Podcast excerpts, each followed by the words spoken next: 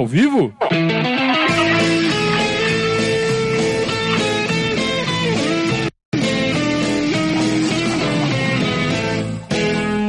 Opa, se tá ao vivo.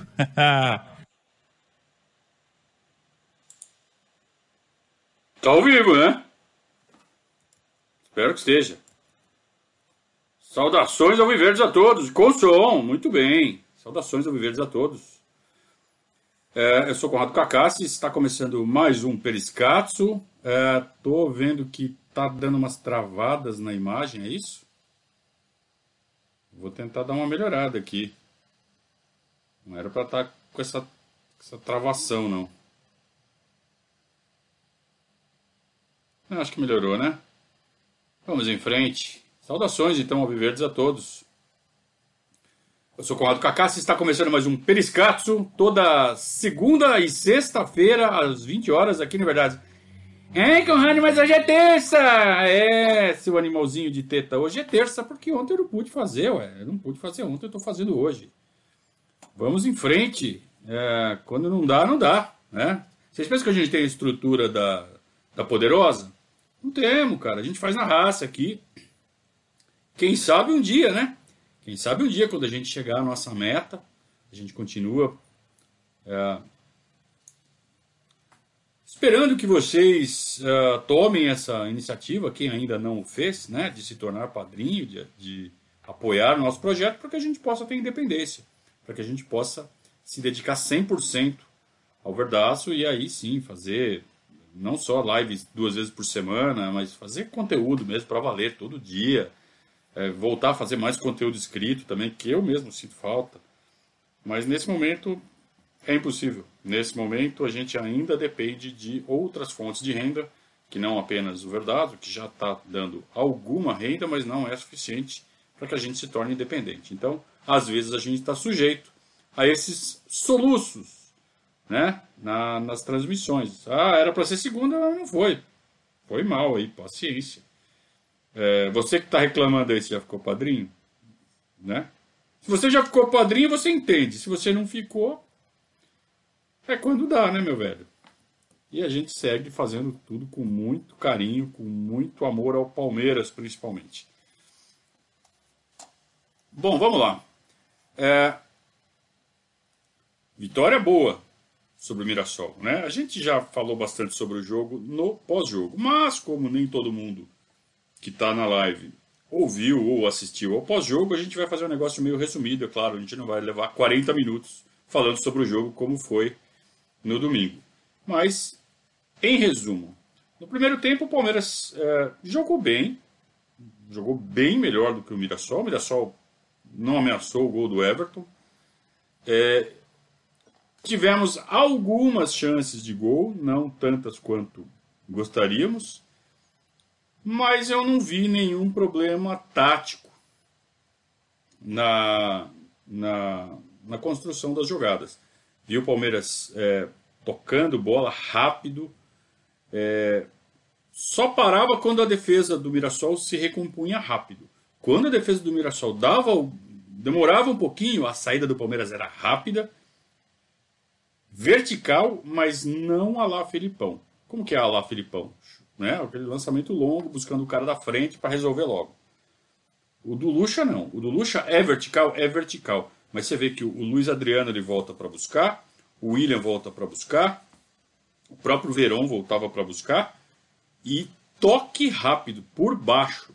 Então era bola por baixo rápido no Luiz Adriano, o Luiz Adriano ou ele matava e girava, ou ele de prima ele já dava um toque em diagonal, né, buscando uma infiltração, ou do lateral, ou do ponta, é, no caso William e o Veron, né?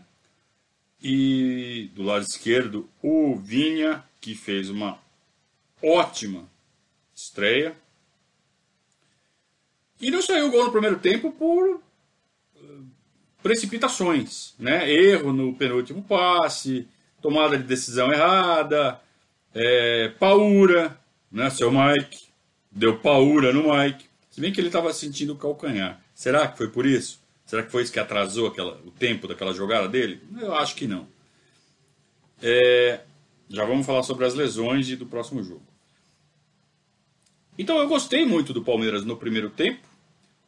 O time também estava sentindo, pela primeira vez, com a dinâmica de jogo, o, o gramado novo. E eu, particularmente, gostei do que eu vi. Vocês, quem acompanha bastante aqui, sabe que eu estava muito apreensivo, estava desconfiado, estava até, de certa forma, um pouco pessimista com relação ao novo gramado, mas felizmente é, nada se concretizou, nenhum dos temores se concretizou. E eu gostei muito do comportamento da bola no gramado novo, muito semelhante ao gramado natural.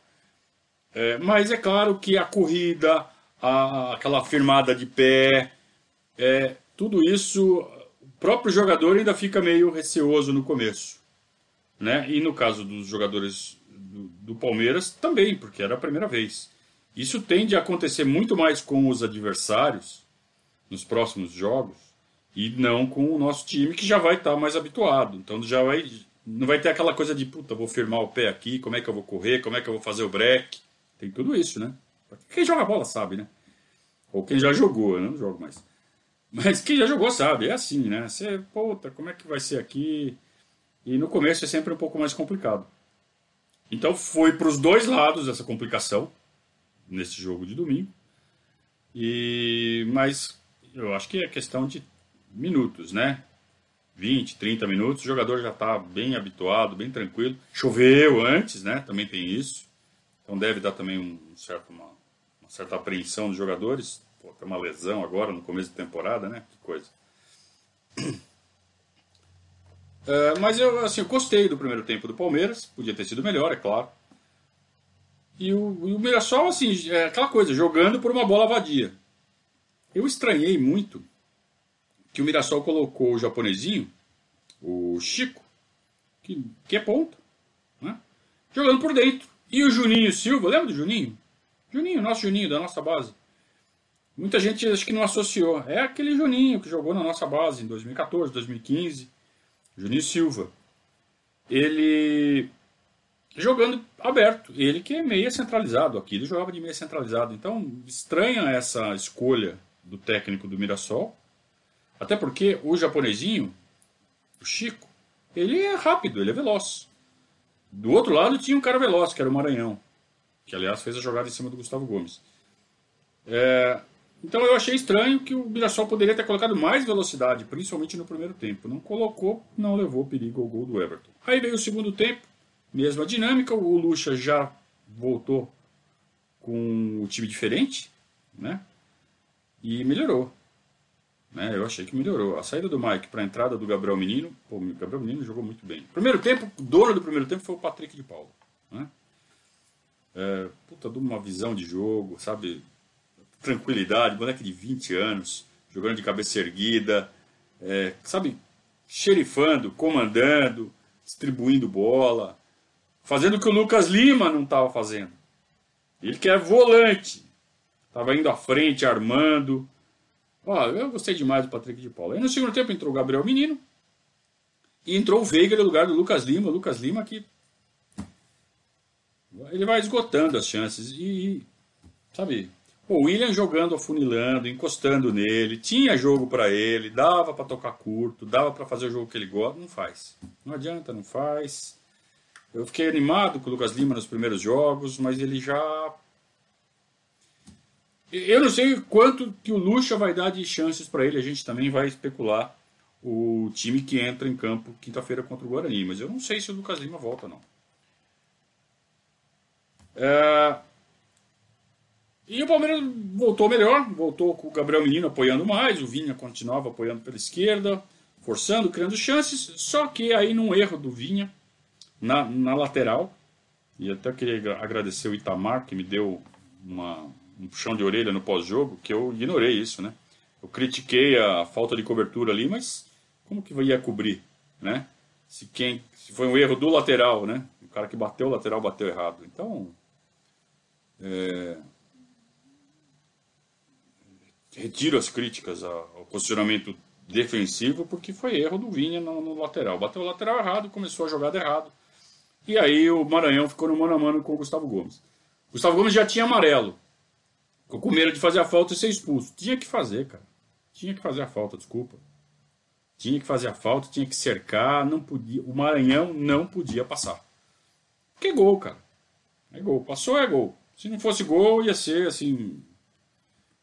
Uma, um erro muito grande do Maranhão, porque ele ia, ficar de cara pro gol, ou ele, ele escolhia, né? Ou ele mete pro gol, ou ele toca para alguém para dentro. É, se o cara que estava atrás dele na cobertura, que era o Felipe Melo, vai no Maranhão, ele toca para dentro e o Rafael Silva faz o gol, que foi o que aconteceu. Se o Felipe Melo fica no Rafael Silva, o próprio Maranhão fazia o gol. Então era, era gol, cara. Não podia o Gustavo Gomes deixar o Maranhão passar. Então isso, para mim, é, afetou bastante a, a, o desempenho, a nota final ali do, do Gustavo Gomes. É, um grande abraço aqui para o Neme, que que fez aqui o primeiro superchat, abriu os, os trabalhos, né? O Newton, padrinho, que inclusive está fazendo um apelo aqui para todo mundo, meu amigo, primeiro cinegrafista do Verdados, hein? Newton Delacroce. E para o Alexandre, também padrinho do Verdados, o Alexandre Chame, está fazendo aqui um superchat. Ninguém está fazendo pergunta, né? Mas podem fazer. Uh, aí o Palmeiras tomou o gol. Senti um certo desespero. O time ficou. O Gustavo Gomes ficou, sentiu o gol. Começou a ir para frente que nem vaca louca, querendo se recuperar do erro. Isso contagiou um pouco o time, então eu senti o time muito afobado naqueles minutos entre o, os 14 minutos, que foi o gol do Mirassol, e os 23, acho que foi o gol do Palmeiras, esses 9 minutos, muita afobação do Palmeiras. Mas muita afobação mesmo. Mas achou o gol. Entrou o Bruno Henrique no lugar do Zé Rafael. O Zé Rafael também não fez uma boa partida. E o Bruno Henrique não, não fez nenhum papel tático diferente do que vinha fazendo o Zé Rafael. Aliás, nem o Gabriel Menino, no Mike. O Gabriel Menino ele subiu mais por é, tendência natural dele mesmo. É, que também fez uma ótima partida. Um ótimo segundo tempo como lateral direito improvisado. Quem conhece o Lucha sabe que o Lucha é useiro e vezeiro de colocar volante na lateral. Quem, quem não se lembra do quantas vezes o Flávio Conceição jogou de lateral? Né? Cansou de fazer isso. É, o Martinez jogava de lateral muitas vezes quando precisava. Lembram disso? Ele adora fazer isso. Então não é novidade para quem está um pouco mais atento. Tá? Então ele colocou o lateral no, no volante de lateral. Oh, não, o Lucha sempre faz isso. É, o som não está saindo no microfone. Não é possível. Deixa eu mexer aqui. Mas não está mesmo. Óbvio que não.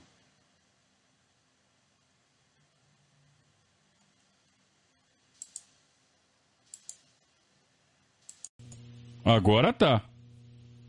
Agora tá, né? Digam aí se ficou pior ou melhor. É, muito bem. É, então o, o, Luxemburgo mexeu, botou o Bruno Henrique, o Bruno Henrique começou a. É, eu estou fazendo umas besteiras aqui que não é, não é possível, né? Sabe o que é isso, gente? É correria. Mas tudo bem. É, então o Bruno Henrique entrou, fez o mesmo papel do, do Zé Rafael, só que tecnicamente ele entrou muito melhor. O Zé Rafael estava meio travadão. É oscilação natural, gente.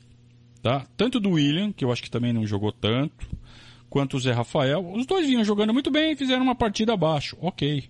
É diferente do Lucas Lima, que já é a terceira partida ruim em seguida. Né? É, e aí o Palmeiras fez um gol atrás do outro. Eu acho que o Mirassol sentiu o primeiro.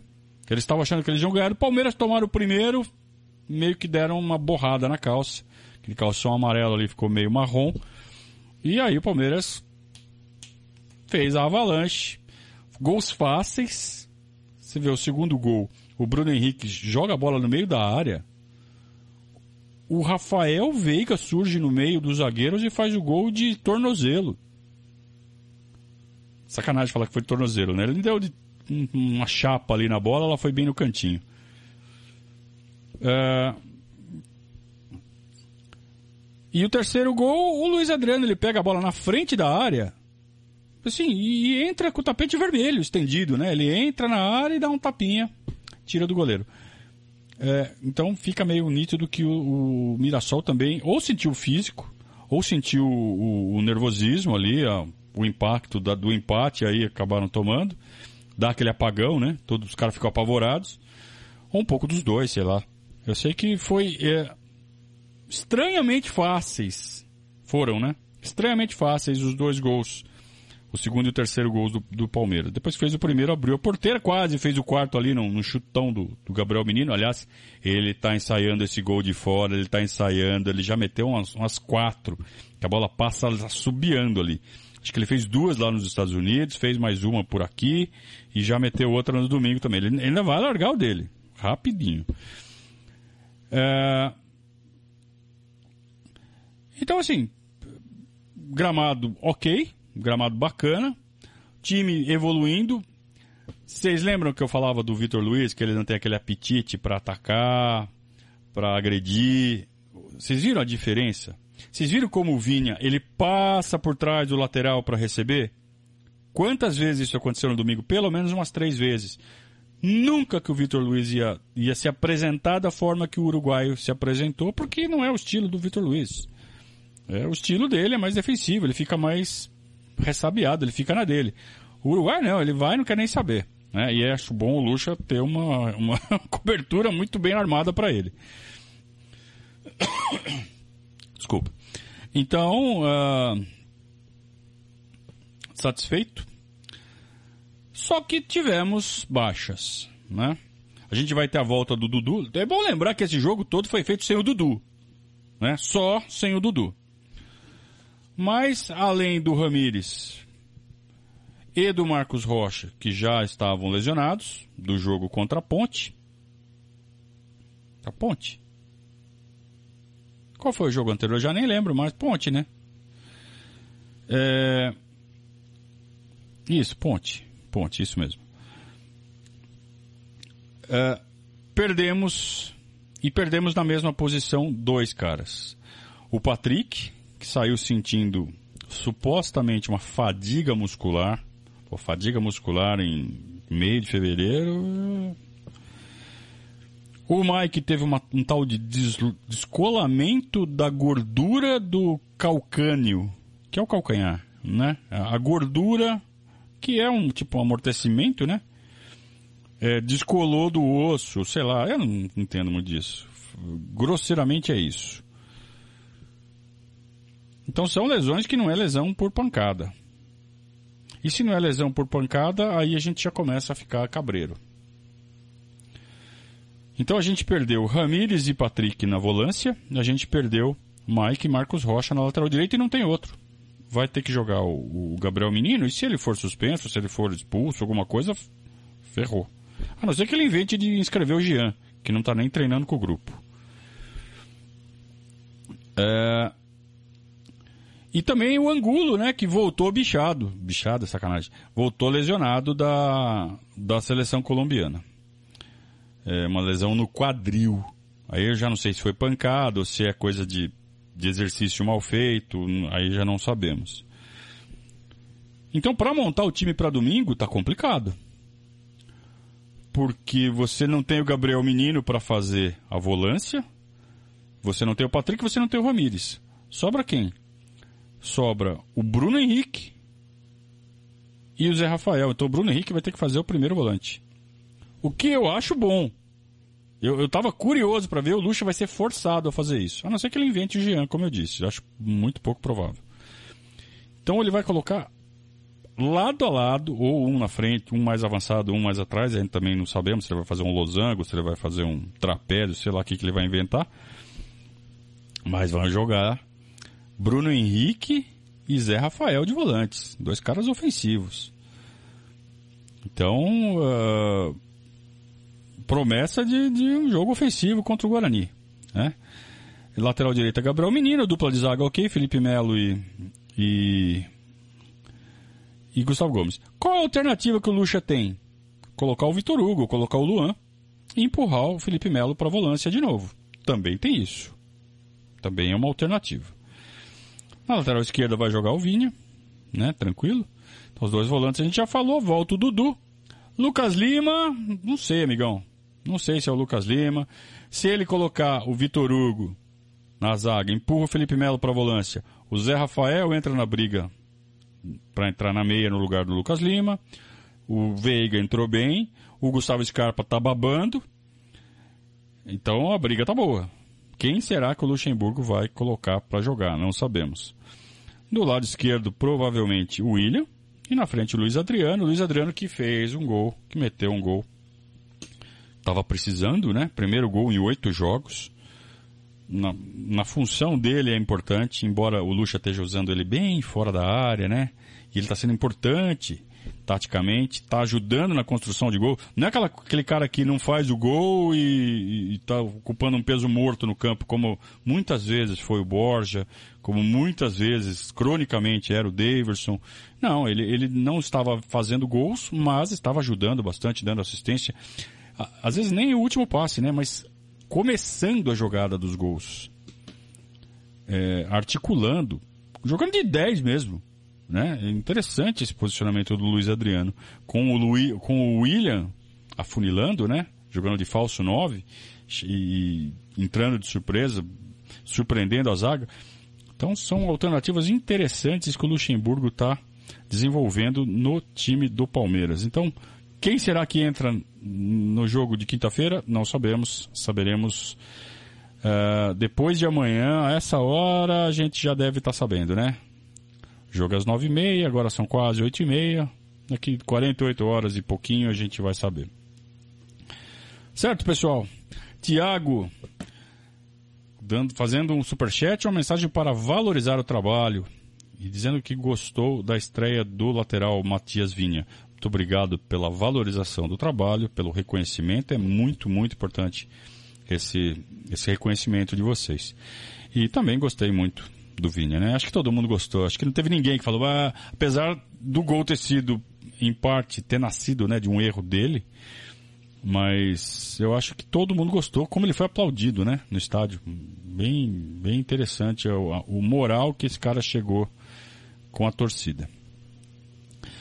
Uh, antes de continuar, eu vou dar aquele recado, né? Aqui, a conduta contábil Dona Virgínia está me ajudando muito na alteração do, do, do, estatuto social, do contrato social do Verdazo. Né? A gente está fazendo algumas alterações, algumas adequações burocráticas, e se não fosse a equipe da Dona Virgínia, da conduta contábil, jamais eu faria isso com tanta tranquilidade. É, então, mais um exemplo, mais um, um testemunho do quanto é, são competentes, como a equipe é competente. Então, rapidamente o trâmite andou, a gente eh, praticamente não perdeu tempo nenhum, só pegar, imprimir, assinar, mandar de volta, é uma coisa rápida. Coisas que normalmente, puta, que saco de fazer nada, rapidinho. Assessoria contábil, assessoria fiscal, assessoria burocrática em geral. E está chegando a hora do imposto de renda vai juntando a papelada. Daqui a pouco abre. Daqui a pouco a porteira abre e os primeiros que mandarem vão receber a restituição mais cedo. Então seja você o cara. Depois não fala que eu não avisei, né? Tô avisando. Já tô dando, olha, não deixe para última hora. Aliás, não deixe nem para segunda hora. Faz no começo. Não deixa para frente não. Faz no comecinho que vai valer a pena. É, você vai entrar em contato com a conduta contábil, então, para tudo isso, né? Para sua empresa, para assessoria fiscal, contábil, folha de pagamento, departamento de pessoal e para o seu imposto de renda, basta ligar para 44 99877 3503. Vou repetir, 44 99877 3503. Conduta contábil parceiraço do Verdazo recomendo testemunho. Uh, nada mais do que eu posso fazer é falar, façam porque eu faço. Né? E estou falando. Então, só se você não acreditar em mim. Também, se não quiser acreditar, não acredita. Douglas Mônaco pergunta se eu acho que o Luiz Adriano poderia jogar na armação, tipo um camisa 10 antiga. Não. Não, porque é um desperdício. É um cara que finaliza bem. É um cara que construiu toda a sua carreira fazendo gols e finalizando. Então você tirar ele demais da área já é uma ideia que eu não gosto muito. O Lucha está fazendo isso. Não sei se por necessidade. Eu acho que o time precisa de peças mais adequadas. Talvez se o Palmeiras tivesse um 9-9, um fazedor de gols nato, um cara que tá lá para meter para dentro, aí você pode eventualmente usar o Luiz Adriano mais recuado. Mas a gente tem peças no elenco para isso. A gente tem Veiga, a gente tem Scarpa, a gente tem o Alanzinho, fora o Lucas Lima, né? Será que o Lucas Lima vai continuar tendo chance? Eu não sei. Então, eu acho que é um desperdício. Você tendo o elenco do, desenhado do jeito que está, você usar o Luiz Adriano de 10. Ele que está usando a 10. Não gosto da ideia. O Lucha está fazendo isso de forma meio torta, né? Ainda, ainda não é uma coisa que está carimbada, né? O 10 é o Luiz Adriano. Não é. Mas ele, ele tá voltando bastante. Ele está abrindo a defesa. Ele, esse movimento dele é, é, abre defesa confunde a defesa, abre espaço para facão, é muito interessante, tá? Só que vai chegar uma hora que vai ficar manjado. Então eu não vejo isso como uma solução, sabe, como um modelo de jogo. Eu vejo isso como uma alternativa que ele pode estar tá usando agora para testar, vai guardar no, no bolso do colete e vai tirar eventualmente durante a temporada esse modelo. Ó, daqui a pouco, ó, Adriano, começa a sair da área, vem mais para cá, daquele jeito. Ele já vai saber como fazer. Cláudio Andreata, especialista em instalação de grama. Atenção. Conrado, as tiras de grama estão mal instaladas. As emendas não estão paralelas às linhas de fundo e central. Chega até nos 40, 40 centímetros, bicho, é quase dois palmos. 40 centímetros de diferença de uma lateral a outra no Gol Sul, você viu? Não vi, cara. Honestamente, não vi. É, talvez você tenha se sentado ali pertinho e teve essa impressão. Cara, de longe, de cima, isso some. Isso não existe, não. Eu não vi a bola pular. A gente vê ainda aquela. um espacinho, uma risquinha, né, entre um tapete e outro. Não sei se isso aí vai. Aliás, eu fiquei com a impressão que no fim do jogo estava menos visível do que no começo. Então é sinal do que assentando, pisando, né?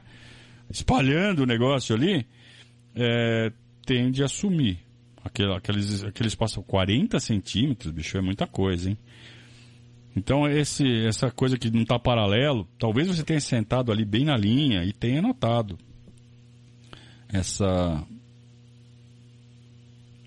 essa imperfeição. Mas admito para você que de longe, lá de cima, com a visão ampla, não teve esse, essa, essa não tive essa impressão não, tá?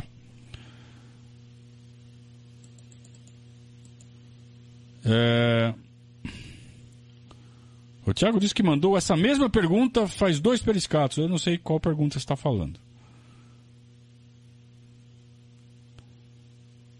É...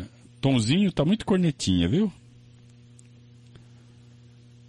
O Eduardo pergunta se ainda vale a pena Arthur Cabral e Papagaio testar os dois. Vale, testar vale. Né? Eu acho que vale.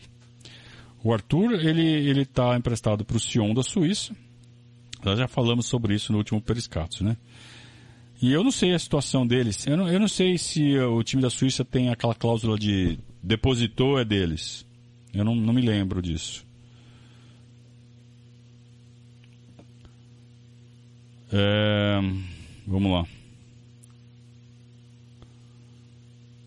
Vocês estão. É, é, tem um pessoal fazendo pergunta aqui que já foi respondido. Então vocês não fiquem bravos se eu não responder. É porque vocês estão chegando atrasados e estão falando de coisa que eu já falei. Então, né? Não vou repetir.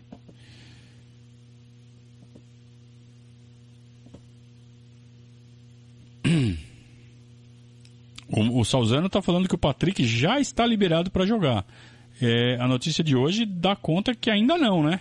A não ser que tenha sido algo no fim da tarde. A notícia que eu vi do, no meio da tarde é que é, sentiu, não participou do treinamento de hoje e era dúvida. Essa dúvida pode ter sido tirada no fim da tarde, mas não sei.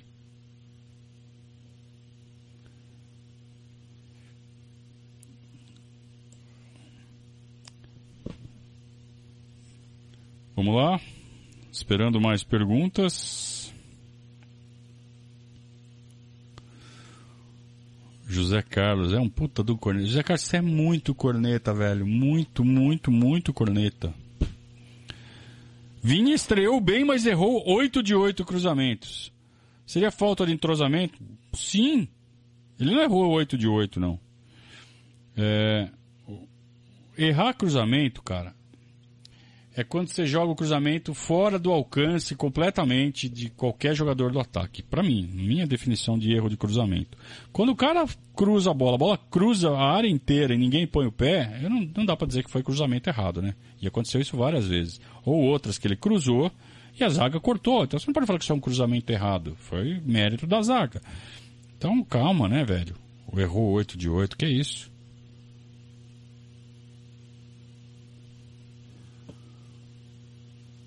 Vamos em frente. Comentarista Theo Martino, Marcel Pereira, tem nome, ele tem nome artístico, rapaziada. Vocês estão pensando o quê? Theo Martino. Além de tudo é é sambista. Com o Vini são quatro laterais esquerdos. Lascou pro Esteves? Ah, não, eu acho que é, estão tentando vender um dos dois ou, ou, ou o Vitor Luiz ou o Diogo Barbosa. Imagino que o Anderson Barros esteja agindo para tentar encaixar eles, um deles, em algum lugar. Eu, eu acho uma grande bobagem é, queimar o Lucas Esteves desse jeito. É, eu acho que emprestar um dos dois aí é bem mais inteligente do que queimar o menino. Deixa o menino de terceira opção. O Marcos Valente pergunta se eu acho que o Rafael Veiga apresentou algo melhor que o Lucas Lima. Claro, evidente que sim. É só você notar a disposição com quem ele entrou, a, a forma, a voluntariedade, existe isso, forma voluntariosa com que ele jogou. É, em contraste com o Lucas Lima, que, sabe, parece que está arrastando um pneu de trator, sabe? Manja aqueles caras que fazem crossfit, que ficam arrastando pneu, amarrado na cintura. Parece que o Lucas Lima tem um desse. É, e, e, eu falo isso com, com muito desgosto, porque eu gosto do futebol do Lucas Lima, eu acho ele que joga muito. Mas, porra, né? Três jogos já que tá nesse, sabe, nessa nhaca. É, e a gente sempre, eu sempre defendi o futebol do Lucas Lima nas piores críticas da torcida com ele, porque eu falava, ah, o esquema não tá adequado para ele. Agora tá. Agora tá certinho para ele jogar, ele não joga. Não aparece, não se apresenta, sabe? Se esconde. Então no primeiro tempo o Patrick de Paula engoliu ele. No segundo tempo o Veiga, né, mostrou o que tem que fazer já chegou tentando fazer uma, uma jogada de, de romper zaga, né? Vocês lembram? O Veiga entrou driblando, quase que ele sai na marca do pênalti ali de frente pro goleiro. No último, no último toque ele sofreu o desarme. E aí acho que o, o Zé Rafael emendou um chute, né? De fora. Não foi esse? Acho que o primeiro lance do Rafael Veiga. Então mostra a diferença de atitude. Né? E fez o gol. Então, se isso não é suficiente para falar que ele mostrou mais do que o Lucas Lima, eu não sei o que seria. Hulk foi assistir ao jogo. Ah, Tom, para com essa viadagem. Puta que pariu. Ah, e o Hulk? Puta, como gostam de uma novela, não? Ah, agora nova novela, Hulk no Palmeiras. Puta que saco.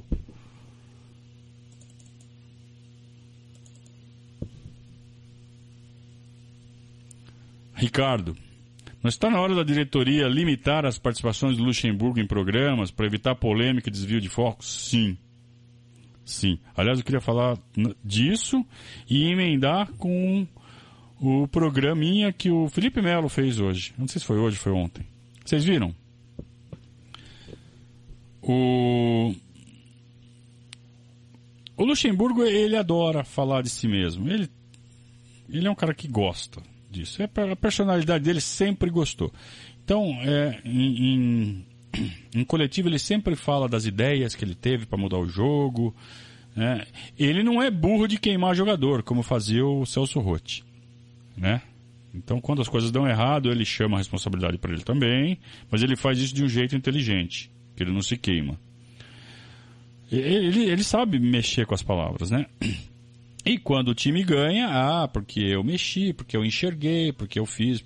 Ele se vende muito bem. E, e não é problema nenhum nisso. Ao contrário, isso é muito importante para manter a estabilidade. Não mostrar fragilidade, não mostrar.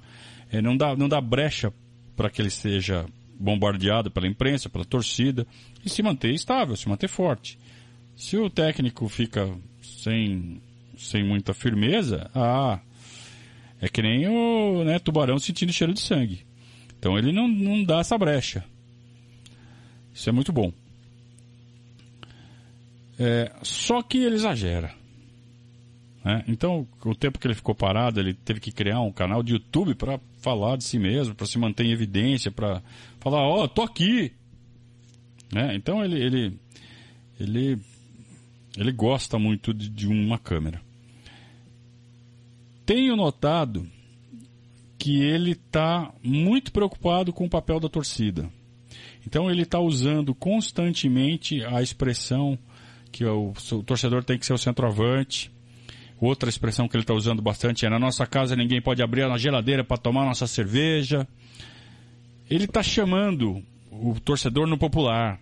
Ele está tentando cativar o torcedor ali, sabe, na, na conversa mesmo na malandragem. Isso é bom. Isso é sinal que ele está notando que o Palmeiras não está utilizando a pleno o fator campo.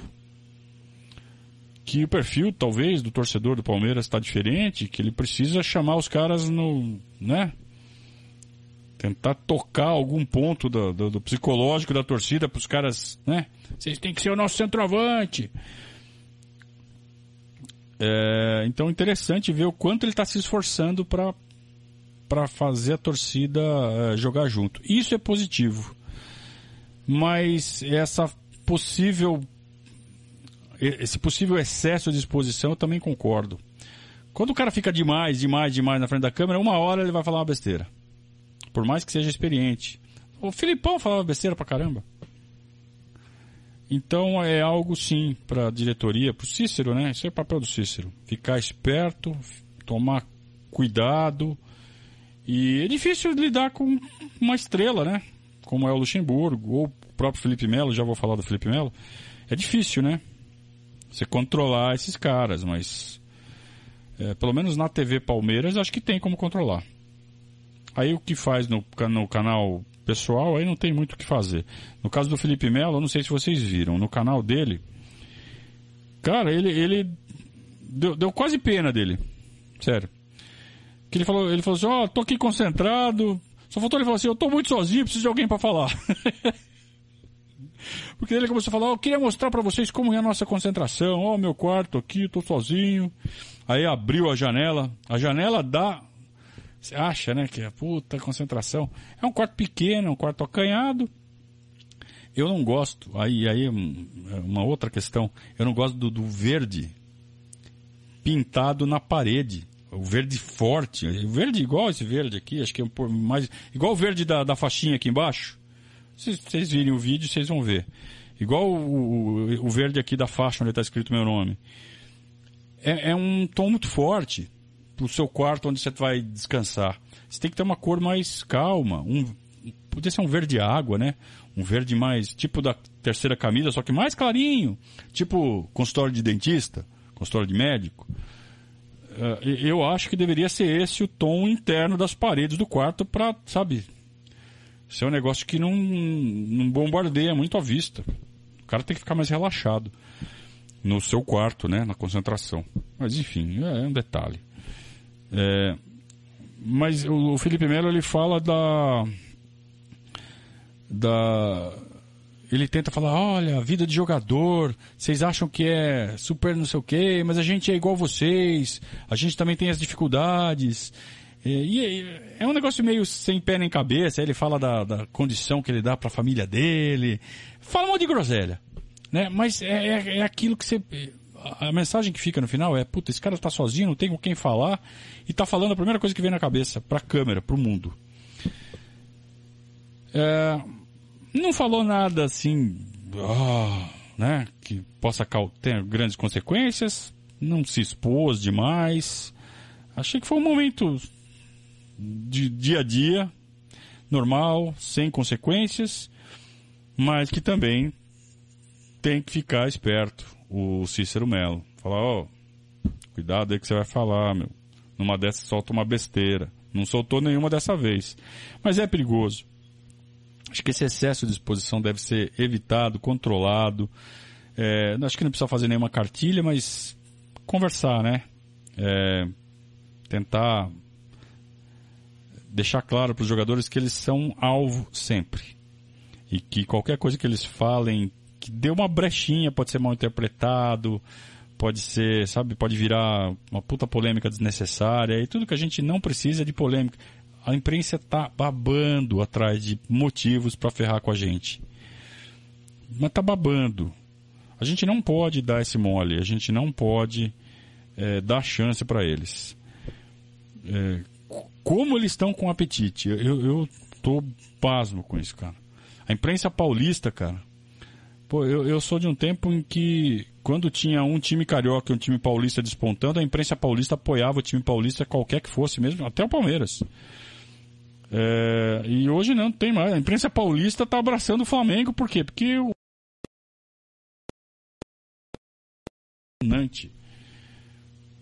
Como estão perseguindo o Palmeiras? Tudo eles dão um jeito de ver o Palmeiras errado, de ver o Palmeiras ou de desdenhar, ou de falar, ah, não é tudo isso. Impressionante, cara. Eu tô. Olha que eu tenho tempo de janela. Eu nunca vi como tá este ano. É, é para isso que a gente está aqui, né? É para dar alternativa. É para que vocês que estão aí, que também devem estar tá sentindo isso, devem estar tá vendo isso, tenham alternativa. Ó, vamos falar de Palmeiras, mas não dá para ver esses caras aí falando. Vou ver a mídia palmeirense. Então nós da mídia palmeirense independente estamos aqui aos, ao seu dispor. Uh, vamos lá, vamos para mais perguntas. Não tem mais superchat, não? Kimio Sato tá falando que precisamos treinar cobranças de faltas. Isso é sempre preciso. Aliás, o Luxemburgo falou que essa está sendo uma das preocupações dele. Muito mais do que nos anos anteriores, o Palmeiras está treinando falta. Então, isso está sendo treinado segundo o Luxemburgo. Não sei se você acompanhou as coletivas dele. Eu falei Cícero Melo, né? Cícero Melo é repórter da SPN, repórter lá do Rio de Janeiro. Cícero Souza, é claro. Obrigado, Eduardo. É... O, Eduardo ele fala que tem a sensação de que o Lucha quer fazer as pazes com a imprensa e trazer ela para o nosso lado. Ele tenta isso, né? Ele está tentando trazer, passar uma imagem simpática para a imprensa, trazer a imprensa para o lado do Palmeiras. Ele sabe como isso é importante não ter a imprensa como inimiga, embora a imprensa se coloque naturalmente. Ela, ela não se coloca como inimiga, ela, ela se coloca como mais um obstáculo, sempre. Sempre foi. Sempre foi assim. E ele sabe disso porque é a quinta vez que ele treina o Palmeiras.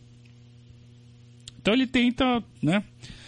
Tem essa geração nova, mas que é tudo palmeirense. Né? E, e esses meninos ainda eles. É melhor não falar, vai. É, eles têm que aprender.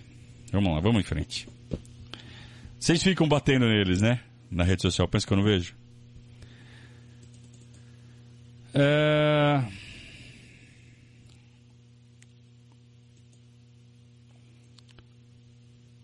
O Tom.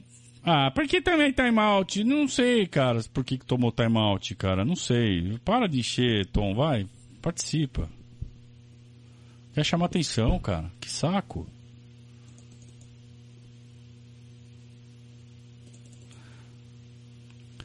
O que precisa melhorar para a estreia na Libertadores? Pergunta o Thiago. Boa. É, na verdade, não é para a estreia na Libertadores, é para a evolução na temporada. O que é mais urgente? Talvez seja isso que você esteja perguntando, porque a estreia da Libertadores está aí, falta duas semanas. ainda não deu para ver uma recomposição defensiva uh, que a gente possa ficar confiante. Embora o Palmeiras tenha tomado só três gols na temporada. Quatro, né? Teve um gol lá no, nos Estados Unidos. É, mas acho que com a entrada do Vinha, é, vai ficar uns buracos ali do lado esquerdo. Então tem que acertar isso. Do lado esquerdo está o Gustavo Gomes, que tem bem mais experiência de zaga do que o Felipe Melo. Tem isso. Mas acho que a cobertura ali começa, claro, todo mundo sabe, no, no cabeça de área. E isso tem que estar tá muito bem azeitado. Ele vai subir. Ele tem um instinto de subir. Então esse lado esquerdo é uma coisa que tem que ser acertado nessas duas semanas. É, na frente, eu, tô sentindo falta de um homem-gol na área. Né? Como será que o Luxemburgo vai, vai avançar com isso? Né, de ter mais presença de área. Ele joga com dois falsos nove, que é o Luiz Adriano e o William, cada um fazendo uma função. Mas você vê, quem fez o gol de centroavante no domingo? Rafael Veiga. e o Luiz Adriano fez um gol vindo de fora da área. Curioso, né?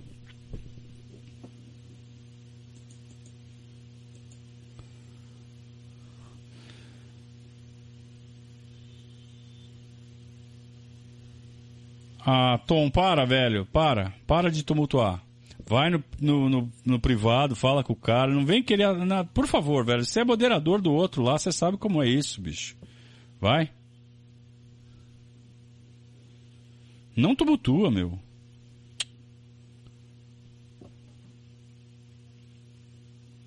Rodolfo ficou curioso sobre isso aí que você não quis falar. Imprensa palmeirense, eu entendi errado. É, os meninos, os meninos, é, esses repórteres novatos, que são palmeirenses, que são colocados como setoristas do Palmeiras porque são palmeirenses, é, mas que falam muita besteira, né?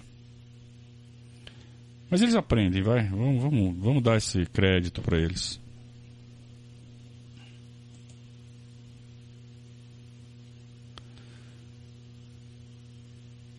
Uh, voltando um pouco aqui, o Eduardo Cavaccini ele pergunta sobre as lembranças sobre o confronto de Palmeiras e Grêmio na Libertadores de 95, que estava vendo no Sport TV que teve alguma coisa a respeito disso. Pô, foi, foi sensacional, né? Para começar, 95 não foi, não foram só os confrontos de Libertadores, né? Teve Copa do Brasil também. Então o o, o Palmeiras e o Grêmio, Palmeiras e Grêmio jogaram acho que umas oito vezes em 95. Teve jogos pelo Brasileiro, teve dois jogos de Copa do Brasil e teve quatro jogos pela Libertadores. Não é pouca coisa, né? E. Claro que todo mundo se lembra muito do. do. do confronto da Libertadores, que foi 5 a 0 e 5 a 1 Que eu acho que foi o que ficou mais em evidência, para nós pelo menos. Porque o Palmeiras é. Foi jogar lá no Sul, tinha feito um primeiro semestre abaixo do esperado, tinha uh, tinha uh, só um minuto. Eu já vou, filha, já vou.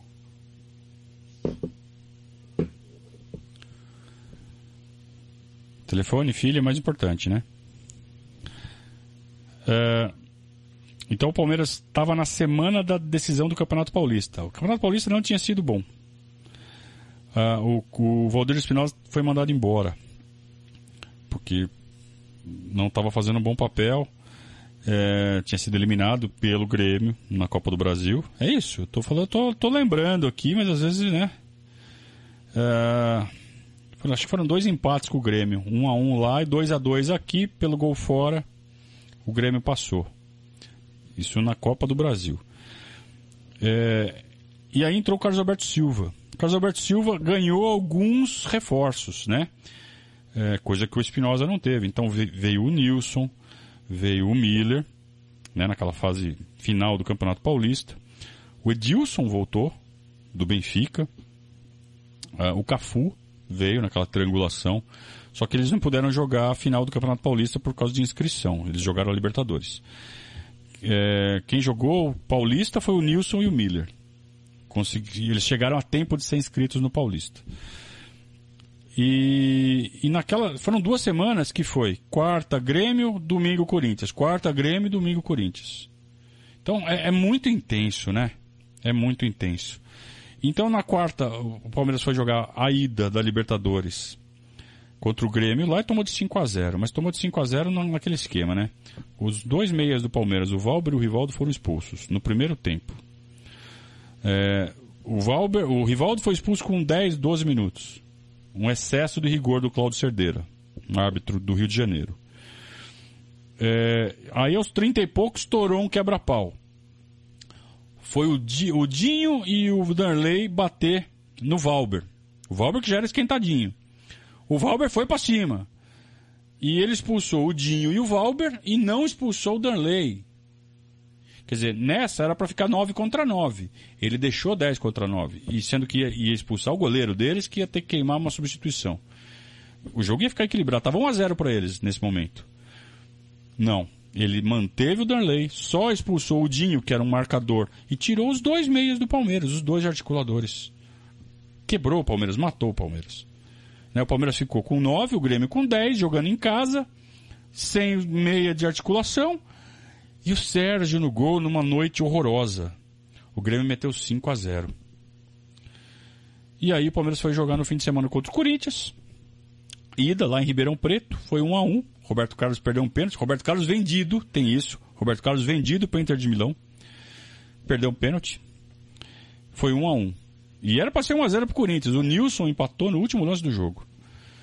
Mas a cabeça no Grêmio, né? E tem que enfiar 5 a 0 nos caras aqui, na volta. Ó, tinha 15 mil no palestra no, no jogo da volta. E com 7, 8 minutos o Jardel fez 1 a 0 pro Grêmio. Aí eu tava lá no estádio, eu lembro da torcida do Grêmio gritando: um, dois, três, quatro, cinco, seis, contando até seis, porque o Palmeiras precisava fazer seis gols. Pra mandar pros pênaltis. Não tinha regra do gol fora na Libertadores.